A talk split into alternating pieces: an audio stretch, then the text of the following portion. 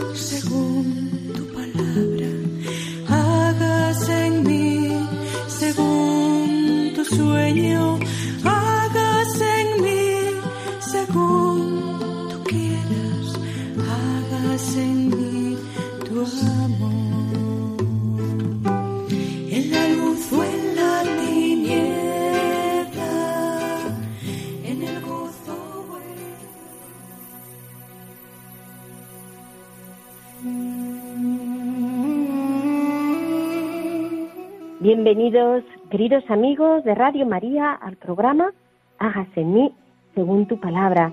Ya saben, estamos aquí con todos ustedes, los que formamos parte de este programa, de este equipo. Pilar Álvarez, el padre Carlos Reyes Primera, sacerdote salesiano, que nos acompaña desde Soto del Real, que les habla Inmaculada Moreno.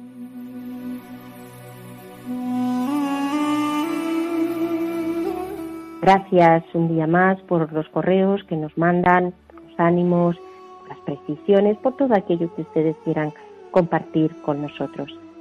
Ya saben que lo pueden seguir haciendo a través de hágase en mí según tu palabra, arroba radiomaria.es, hágase en mí según tu palabra, arroba radiomaria.es. Claves para leer la Biblia.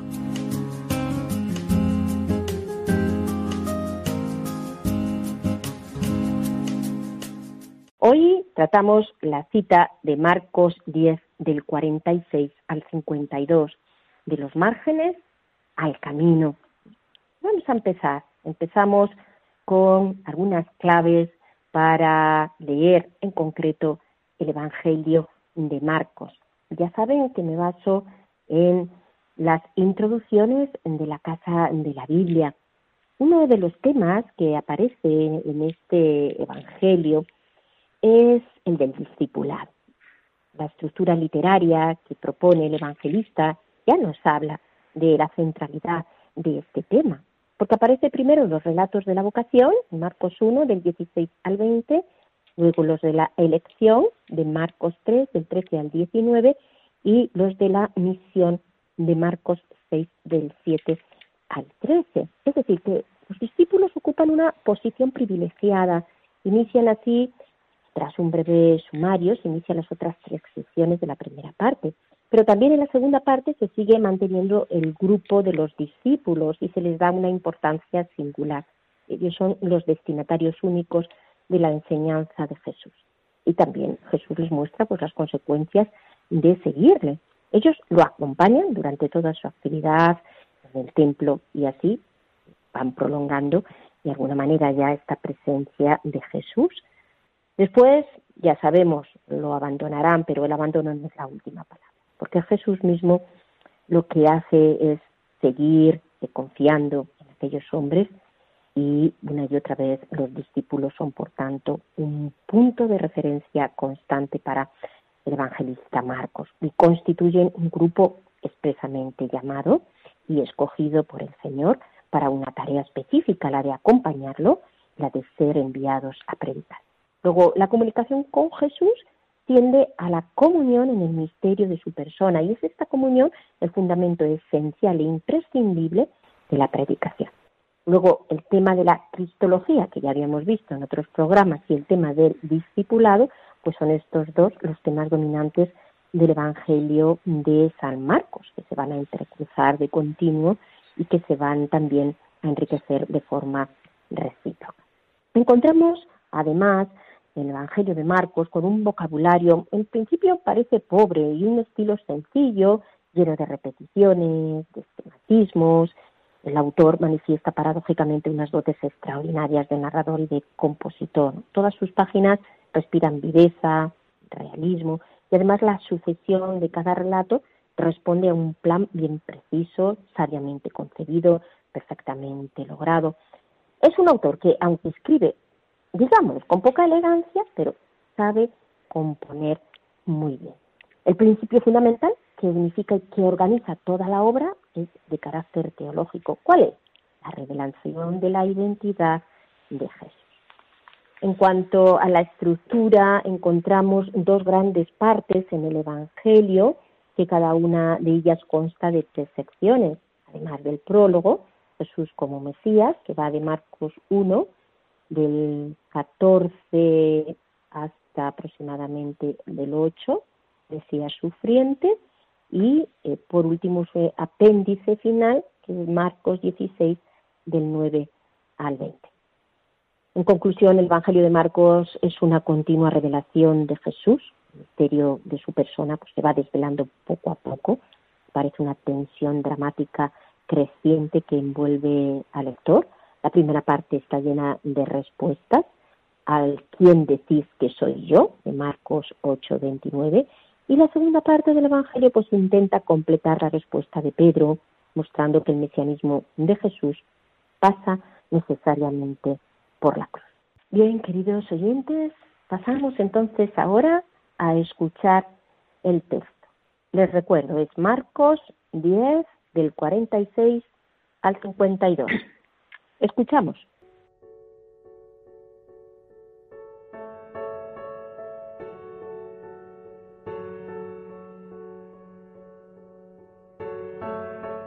Llegaron a Jericó, y cuando salía de allí con sus discípulos y un gentío considerable, Bartimeo, hijo de Timeo, un mendigo ciego, estaba sentado a la vera del camino. Al oír que era Jesús de Nazaret, se puso a gritar, Jesús, hijo de David, compadécete de mí. Muchos lo reprendían para que se callase, pero él gritaba más fuerte, Hijo de David, compadécete de mí. Jesús se detuvo y dijo, llamadlo. Llamaron al ciego diciéndole, ánimo, levántate que te llama. Él dejó el manto, se puso en pie y se acercó a Jesús. Jesús le preguntó, ¿qué quieres de mí? Contestó el ciego, Maestro, que recobre la vista. Jesús le dijo, Vete, tu fe te ha salvado. Al instante recobró la vista y lo seguía por el camino.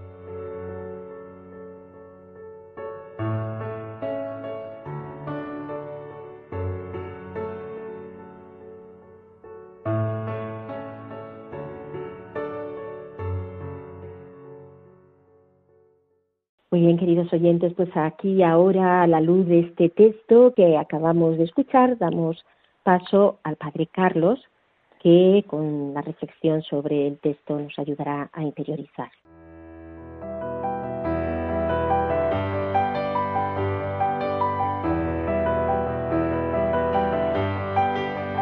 Dios al encuentro del hombre.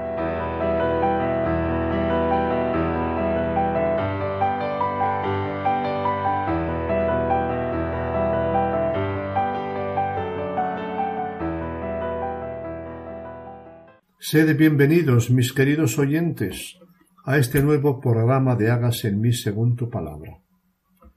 Hoy nuestro encuentro tiene un carácter diferente, al menos para mí, porque la historia que vais a escuchar es real, y soy yo quien la cuento, porque fui testigo de ella.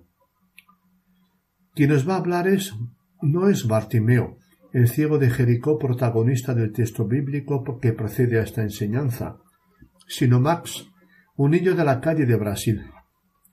Ambos tienen en común dos cosas, que vivían al margen del camino, es decir, de la sociedad, y que tuvieron un encuentro que les cambió la vida. Bartimeo con Jesús y Max con una señora que fue mediación de Dios en su vida. Observad cómo, aunque cambien los nombres, la época, el lugar o las circunstancias, las historias bíblicas se repiten a lo largo de la historia y en todas ellas Dios se hace presente salvando. Quién sabe si también algunos de nosotros podríamos contar historias parecidas, personales o ajenas, o si más de uno habremos sido ya mediación de Dios para alguien, como lo fue la señora de esta historia. Comenzamos. Habla Max, un, hijo, un chico de la calle. Puede que mi historia sea triste al principio, pero os aseguro que para mí es motivo de gozo profundo. Por eso quiero contárosla. Vivíamos en un, en un chamizo mi abuela, prostituta y alcoholizada, yo y mis dos hermanos pequeños. Nuestra casa, si así se le podía llamar, estaba hecha de restos de madera de construcción.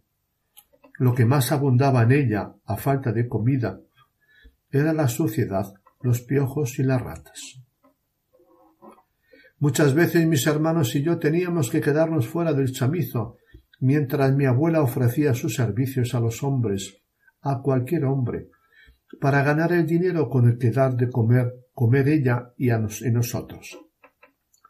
Cuando esto sucedía, solía darnos unas monedillas para chuches y preservarnos así en lo posible de todo aquello. Hasta que llegó un día en que nos tuvimos que ir. Uno de aquellos hombres se quedó a vivir con mi abuela y lo primero que hizo fue exigirle que nos echara de casa. O ellos o yo, le dijo. Y como a sus años y en su situación, tener un hombre en casa era la única forma de tener algún tipo de seguridad, nos echó, aunque nos daba escondida algún dinerillo para que pudiésemos comer en la calle. Mi abuela nos quería, pero ¿qué otra cosa podía hacer aquella pobre mujer? Sólo podíamos volver a casa si trajésemos dinero y si lo entregásemos a aquel hombre. Al principio así lo hicimos, pero después preferíamos no hacerlo. Así empezó nuestra vida en la calle. Como yo, con nueve años, era el mayor, me sentía en la obligación de cuidar de mis hermanos, así que desde aquel día tuve que agenciármelas para conseguir comida para los tres y para encontrar un hueco cada noche donde dormir, protegidos de la lluvia y del frío. Unas veces dormíamos cubiertos con unos cartones, otras debajo de unos bancos, de los setos del parque o de un camión. No os podéis imaginar cómo es la vida en la caña. Al principio tiene su encanto porque suena aventura. Vas y haces lo que quieres sin tener que obedecer a nadie ni ir a la escuela libertad total. Y cuando eres pequeño y nosotros éramos muy pequeños, te basta con pedir poniendo cara de hambre y de estar a punto de llorar para que la gente te dé de todo. Pero pronto las cosas cambian. Los chicos mayores te obligan a robar para ellos, se aprovechan de ti, y si te niegas te amenazan y te pegan.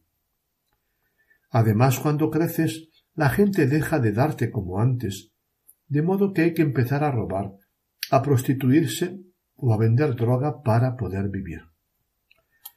Así viví pasando por situaciones muy duras y dolorosas que no os cuento, para proteger a mis hermanos de todo aquello. A veces la necesidad te lleva a hacer cosas que nunca harías en otras circunstancias. Quería evitar que hicieran a mis hermanos lo que hacían conmigo. Pero ellos mismos se metieron en todo aquello de lo que yo intentaba preservarles. Viviendo en la calle y mendigando para, vivir, aprendí a engañar, a disimular y a aparentar. Lo hacía para preservar a mis hermanos, para parecer más fuerte de lo que era, o para despertar la compasión de la gente, aunque algunos, los más ricos, son duros como las piedras. Con el tiempo yo también me endurecí, y ya no sentía ni compasión ni pena por los demás. En la calle no puedes sentir, porque sentir es debilidad. De modo que se te forma un callo que se te hace más y más duro, porque la calle es dura y tienes que sobrevivir. No piensas en nada más que en defender tu vida y a los tuyos con uñas y dientes, enfrentándote a todo y a todos. Yo tenía dos hermanos a quienes cuidar y sólo eso me importaba. Hasta que un día nuestra suerte cambió. Una mujer que nos encontró en la calle, como ella siempre dice, muertitos de hambre y de frío, nos llevó a su casa a dormir. Y al día siguiente me llevó a mí al sitio donde trabajaba como cocinera, una casa de acogida para niños de la calle. Fui yo solo porque a mis hermanos no los quise llevar conmigo hasta saber qué era aquello. Cuando conocí el lugar y vi cómo se trataba ya a los chicos, me di cuenta de que íbamos a estar mejor y fui corriendo a buscarlos. Aquel día acabó nuestro sufrimiento y empezó el de quienes nos habían acogido, porque, madre mía, no sé cómo nos aguantaron. Éramos unos potrillos salvajes totalmente desbocados y sin ningún tipo de límite. Yo cuando me enfadaba, y era cada poco, me ponía como una fiera, gritaba como un loco y rompía todo lo que estuviera a mi alcance. Platos, cristales, muebles. Hasta la puerta de la iglesia rompí una vez. Seguía defendiéndome de todo y de todos como hacía en la calle. No sabía controlarme y no atendía a razones ni a gestos de cariño. También me enfadaba mucho con mis hermanos y todavía lo hago por su modo de actuar. Mi hermano más pequeño, que tiene una cierta deficiencia mental, usaba drogas, y así sigue, aunque ya tiene un hijo. El que me sigue tardó en acostumbrarse a la casa y tenía rachas. Pasaba periodos tranquilo hasta que de repente le hacía, le daba por abandonar todo y volvía a las calles, al robo, al sexo y a las drogas. Con el tiempo y muchísima paciencia de los educadores, fui tranquilizándome. Me iba sintiendo seguro al ver que aquellas personas eran de fiar y que no nos abandonarían nunca. Cuando mi hermano el del medio volvía a las calles, enviaban a alguien a encontrarse con él, acompañarle e intentar que volviera. Con el pequeño la cosa era más complicada, y después de muchos vaivenes él mismo decidió irse de la casa pero los educadores iban a visitarle allí donde estuviera. He necesitado muchos años para aprender a controlar y decir, Max, esa rabia tuya es la donde hay que echarla, no contra todo sin controlarte y sin pensar. He aprendido a hacerlo, pero antes, cuando veía cualquier amenaza para mis hermanos, me ponía loco y no había manera de pararme. Tardé mucho tiempo en calmarme, porque me llevó tiempo ver que ya no tenía por qué desconfiar. Ahora ya no me pasa. Mi carácter continúa siendo fuerte, y creo que es gracias a él que seguí en la brecha, y todavía sigo sin desistir nunca. Aquella casa nos cambió la vida, pero no acabó de un plumazo con nuestros problemas. Yo había hecho todo lo posible para proteger a mis hermanos, pero el tiempo en la calle nos había pasado factura. A medida que crecíamos, crecieron también nuestras mentiras, tantas y tan gordas que no se podía creer nada de lo que dijéramos. Robos, drogas, de todo hubo, mucho y muy malo. ¿Cuántas veces tuvieron que ir los educadores de la casa a buscarnos a la comisaría? Pero todo ello fue, como yo digo, curativo, porque al tiempo que nos protegían, nos metían en vereda y sobre todo sentíamos que ya no estábamos solos. Fui reconociendo mis mentiras, dejé las drogas y prohibí a mis hermanos que las tomaran, aunque no me hicieran caso. Tuve que pelear mucho porque las cosas malas tienen algo que engancha, mirar el mal de frente y esforzarme mucho para rechazarlo. Superar aquello me costó, pero con la ayuda que recibí lo conseguí. El empeño de aquellos educadores dio sus frutos. Consiguieron que estudiara, y unos años después me ofrecieron mi primer empleo de mozo de recados en la universidad donde, tiempo después, me matriculé y pude estudiar gracias a los descuentos que teníamos los empleados. No me lo podía creer. Había pasado de la calle a la universidad y todo gracias a aquella mujer que nos encontró en la calle y nos llevó a la casa de acogida. En cuanto me vi ganando dinero empecé a ahorrar. Quería hacer algo en lo que venía pensando desde mucho tiempo antes. Construir una casita y acoger en ella a mi abuela y a mis hermanos, para que pudiéramos vivir todos juntos de nuevo. Puse manos a la obra y con mucho esfuerzo, ahorro y sudor lo conseguí. Mi abuela en su pobreza y miserable vida había conseguido comprar un terrenito con la intención de que fuera para nosotros, y lo había puesto a mi nombre, pues me consideraba el más juicioso de los tres. Fue allí donde construí mi casita, una pequeña cocina, un baño, una salita y dos habitaciones, una para mi abuela y otra para nosotros tres. Y allí me los llevé a todos y allí vivimos con ella dos años hasta que falleció. Fueron tiempos muy difíciles, pues yo trabajaba y estudiaba. Mi abuela estaba enferma y mis hermanos no se asentaban. El de medio, el, mediano, trabajaba de vez en cuando hasta que le daba por abandonar todo y desaparecer. El pequeño iba de aquí a allí con su droga que no era capaz de dejar. Pero lo fueron también muy felices por todo lo que había conseguido y por poder ofrecerle a mi abuela que tanto había sufrido y nos había querido una vida digna al final de su vida. Por entonces ya no bebía y estaba mucho más tranquila. Casi no me puedo creer lo que ha sido mi vida. Por fuera soy un hombre normal, como muchos otros, pero por dentro continúo siendo un chico de la calle que defiende a capa y espada lo que más quiere, mis hermanos. Aun ahora me sorprendo a veces de que la gente no me mire con desconfianza cuando me acerco. He cambiado tanto que quien no conozca mi pasado no puede imaginarse lo que fui. Estoy acabando agronomía y tengo mi gran sueño, comprar un terreno y montar mi propio negocio. Estoy centrado y empeñado en esto y quiero hacerlo bien. También tengo novia, pero creo que eso del amor a una mujer no es para mí. Lo mío ha sido y creo que será siempre cuidar de mis hermanos.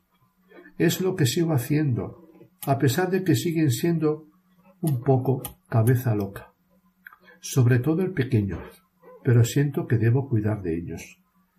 Creo que Dios siempre ha estado presente en mi vida y que ha sido Él quien ha puesto en mí este impulso y me ha dado fuerza para ser fiel.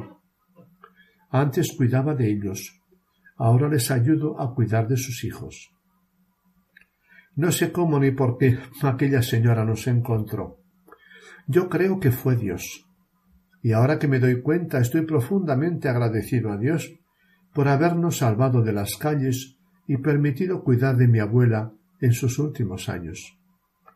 Recuerdo con mucho agrado en la casa que en la casa de acogida nos reuníamos antes de comer en una salita que llamábamos capilla, aunque no lo era. Y, hacía, y allí hacíamos una oración en la que todos participábamos comentando, cantando y rezando. Era muy bonito, y aunque a veces éramos muchos y estábamos apretujados, aquello nos pacificaba a todos, incluso a mí, y nos hacía mucho bien. Después, tranquilos y contentos, íbamos a comer la comida que nos había preparado nuestra querida cocinera, la misma que nos encontró en la calle y nos sacó de ella. Fue allí donde aprendí a rezar, y aunque ahora pertenezco a otra iglesia, sigo haciéndolo llorando por aquellas personas que considero enviadas por Dios para nosotros.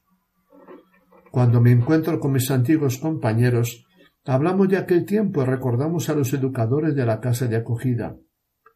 Recordamos también a algunos de nuestros hermanos que ya no están. Algunos compañeros, no hermanos, que ya no están. Algunos murieron en peleas de bandos, a otros les mató la policía, y los hay que se perdieron en el mundo de la droga, el sexo, el crimen. Pero la mayoría salieron de la calle, se casaron y tienen hijos. Los hay educadores, funcionarios del Estado, comerciantes, carpinteros, bomberos, militares y otras cosas más. Aquellos educadores nos hicieron ver que Dios estaba con nosotros, cuidándonos y guiándonos por los escabrosos caminos de la miseria humana que se vive en la calle.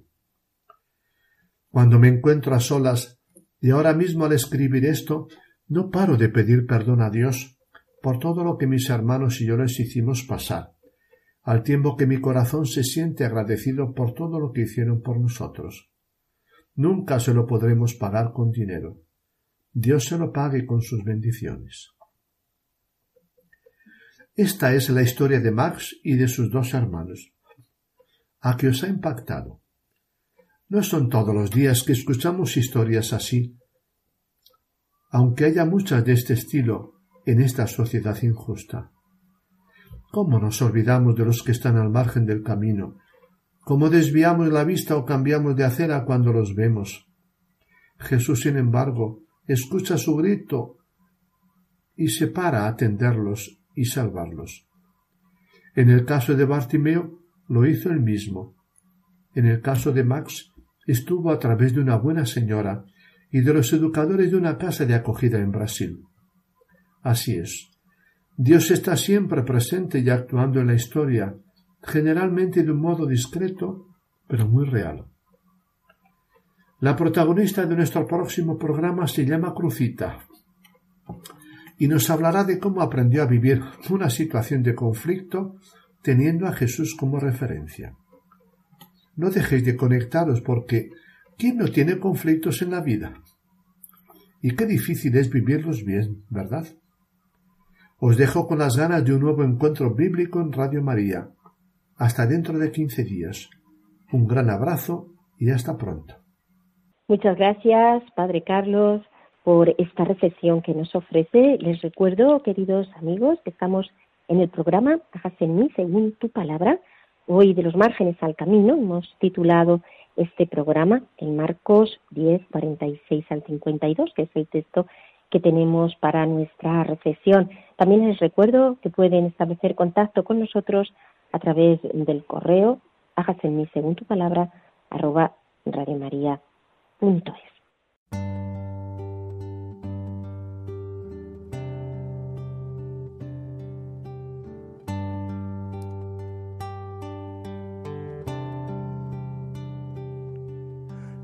Jesús, hijo de compasión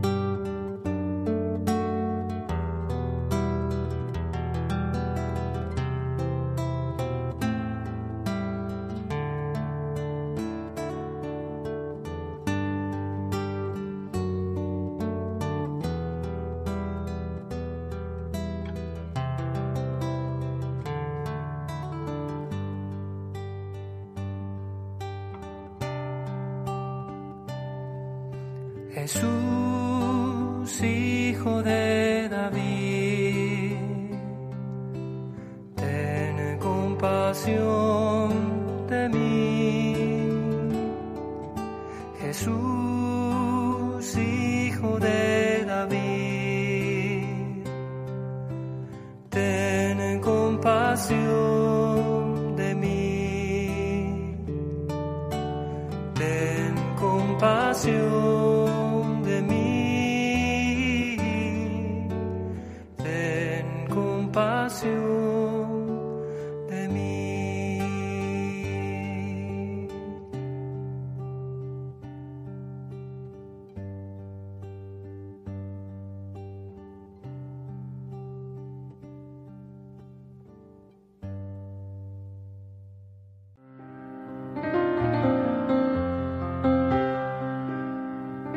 Bíblico.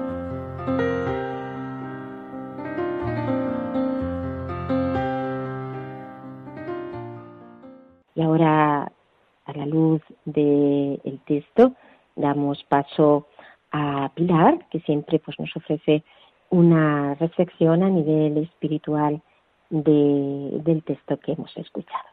Pilar, pues cuando quieras, esta fuerza Muy bien. del texto del Hijo de David, ten compasión de mí, ¿no? Cuánto Sí. nos, nos- podemos poner en nuestra boca tantas veces Sí, esta expresión. Sí, pues yo creo que el gran regalo que Dios me ha hecho a mí es el que su palabra me conmueva. Y justamente fue con este texto la primera vez que me ocurrió. Yo estaba asistiendo a una catequesis y el predicador estaba utilizando este texto. Recuerdo que él sudaba muchísimo y él empezó a decir con voz muy fuerte, Hermanos, esta palabra que hoy se proclama aquí es para cada uno de nosotros. Jesús pasa hoy al lado vuestro y os pregunta, ¿qué quieres que haga por ti? Creedlo, creedlo en vuestro corazón. Yo escuchaba esto y, em- y lo creí.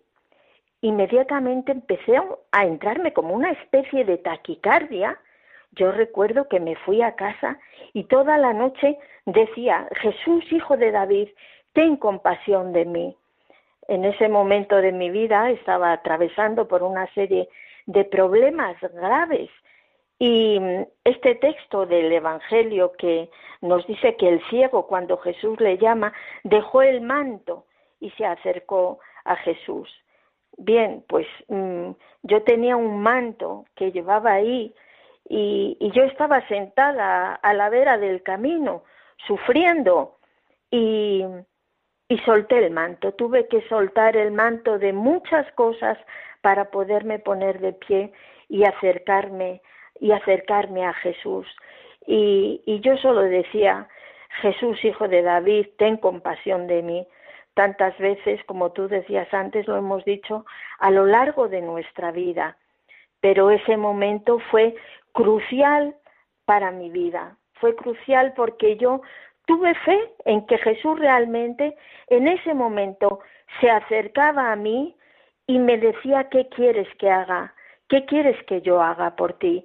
Y yo sabía que Él tenía poder, que Él tenía poder. No es que me quitase todos mis problemas de golpe ni mis sufrimientos, eso ya lo hemos hablado muchas veces aquí, pero me hizo este gran regalo, Inma, el de que la- su palabra me conmoviese y yo cada día le pido al Señor que nunca me quite este regalo, porque es lo que da sentido a mi vida, el que yo cada mañana pueda enfrentarme a, a lo que tenga en ese día con esa certeza de que Jesús está a mi lado y que me dice, ¿qué puedo hacer por ti?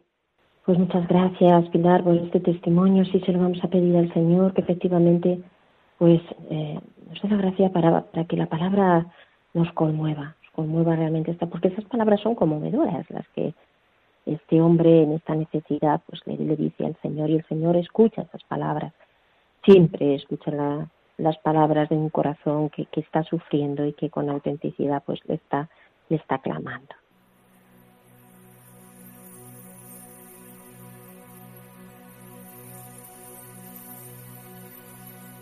Queridos amigos, pasamos ahora a ese momento que es el momento de la oración para hacer oración, este texto bíblico.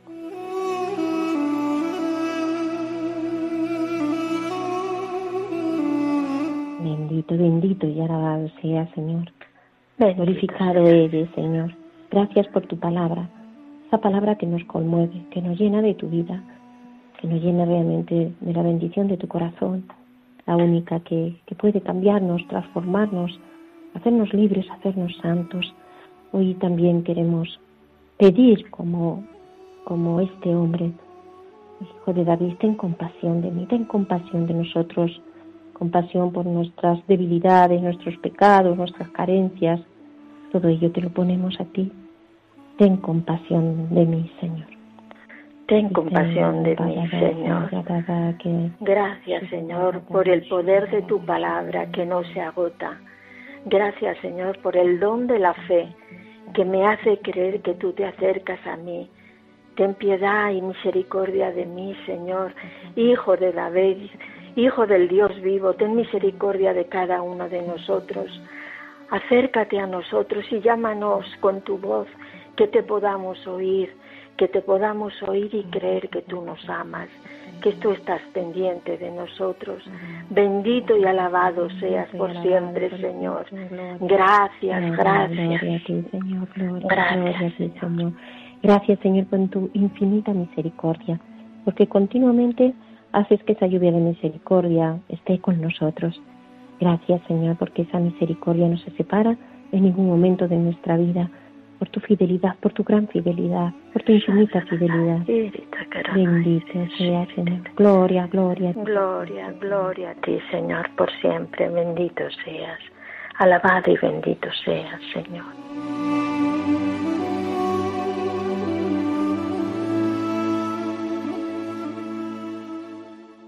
Terminamos así, queridos amigos, el programa de hoy con estas palabras tan hermosas que nos deja el texto.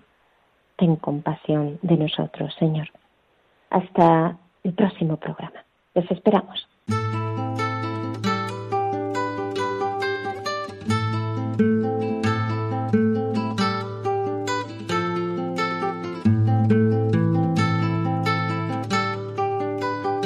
Han escuchado Hágase en mí según tu palabra, con Inmaculada Moreno.